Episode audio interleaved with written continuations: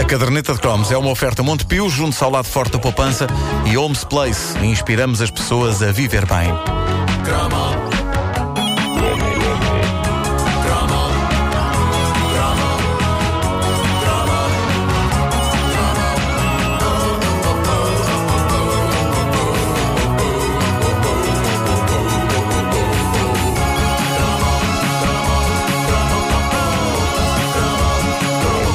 Nossos cromos de ontem fez furor, o cromo sobre o programa que revolucionou as noites de sábado dos portugueses, na primeira metade da década de 90, no boom das televisões privadas, o inenarrável show erótico italiano Colpo Grosso, para sempre conhecido pelos portugueses como Água na Boca. Foi um cromo um bocado feito de cabeça. As minhas memórias diziam que se tratava de um programa que tinha senhoras quase nuas e que, e basicamente era isso. Olha, eu, não- eu não me lembrava de mais nada. Mário Rui não se lembrava até ver a parte do genérico que tinha rabioscos. Rabioscos à mostra. logo, E já ah, sei, sim, sim, sim. Epá, é, foi a primeira vez que eu vi alguém reconhecer um programa por rabos. Por rabos, Eh, sim. foi Sim, é tipo, verdade, é verdade. Sim, sim, tipo, não estou a ver qual é que é.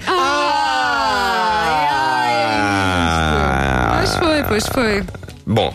Eu achava que era um programa que tinha senhoras nuas e pouco mais do que isso, mas felizmente temos gente com grande memória entre os ouvintes da caderneta de cromos. Um deles é o grande Paulo Neto. O Paulo, também conhecido como o homem que, no Facebook da caderneta, avisa todos os outros elementos da comunidade dos cromos que já foram feitos.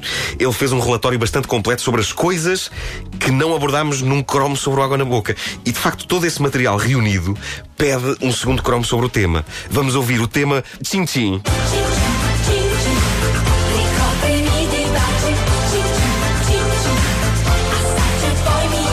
Já não se fazem temas musicais assim, cantados por senhoras meias despidas. Eh, eu, eu, epá, eu acho que o David Fonseca não se vai importar se a caderneta de cromos, a dada altura, passar a ser cantado por senhoras meias despidas em vez de ser cantado por ele. Acho que o David até vem ver tudo. Ele se calhar vem ver. Se calhar vem ver.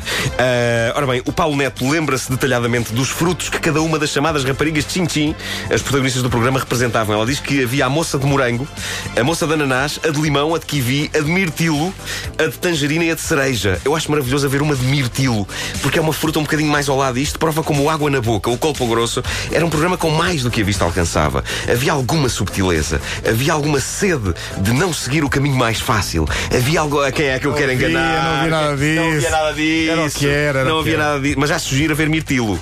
Haver mirtilo e não haver, por exemplo, maçã. Era fácil, não é? Eu estou, estou a imaginar os executivos reunidos a combinar o programa e um deles a olhar para as fotografias das raparigas em fato de banho a dizer: Então, se esta fosse maçã? E os outros: Não, epá, isso é demasiado óbvio. Isso é demasiado óbvio. Esta precisa de menos roupa.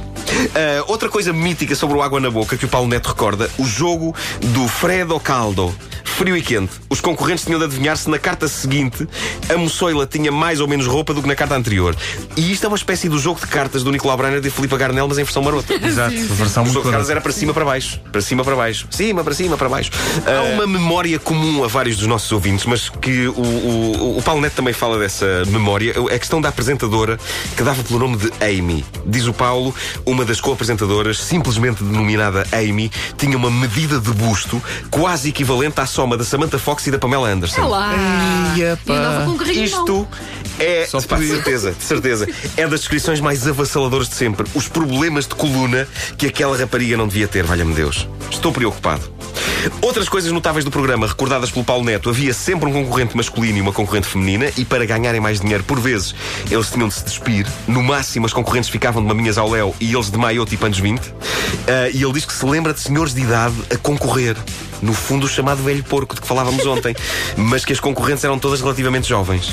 Portanto, havia aqui uma distinção. Ok, os homens podem ser velhos, mas elas não. Elas não. Queremos, queremos eh, portanto, alguma dignidade. Ah, e por fim, se algum concorrente ganhasse o prémio final, havia uma moça que faria striptease integral.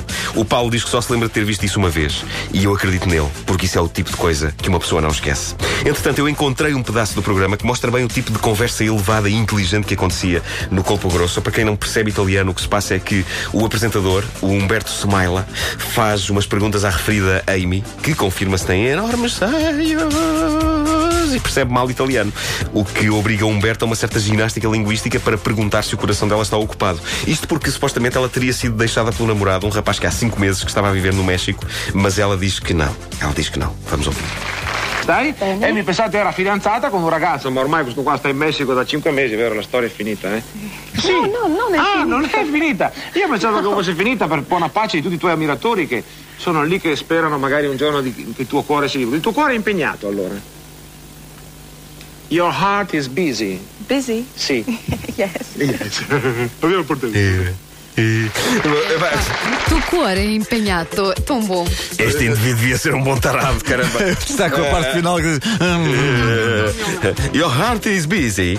Eh, uma, uma coisa curiosa sobre o lendário apresentador de bigode do Água na Boca é que, na verdade, o Humberto Smaila era, para além de apresentador, compositor de bandas sonoras para Western Spaghettis, os famosos filmes de cowboys feitos em Itália nos anos 60, e o Quentin Tarantino chegou a usar música dele na banda sonora do filme Jackie Brown.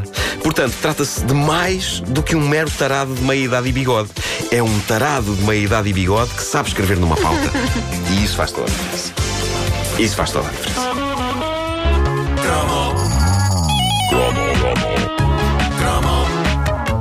A caderneta de cromos é uma oferta Montepio junto ao lado forte da poupança e Homes Place. Inspiramos as pessoas a viver bem.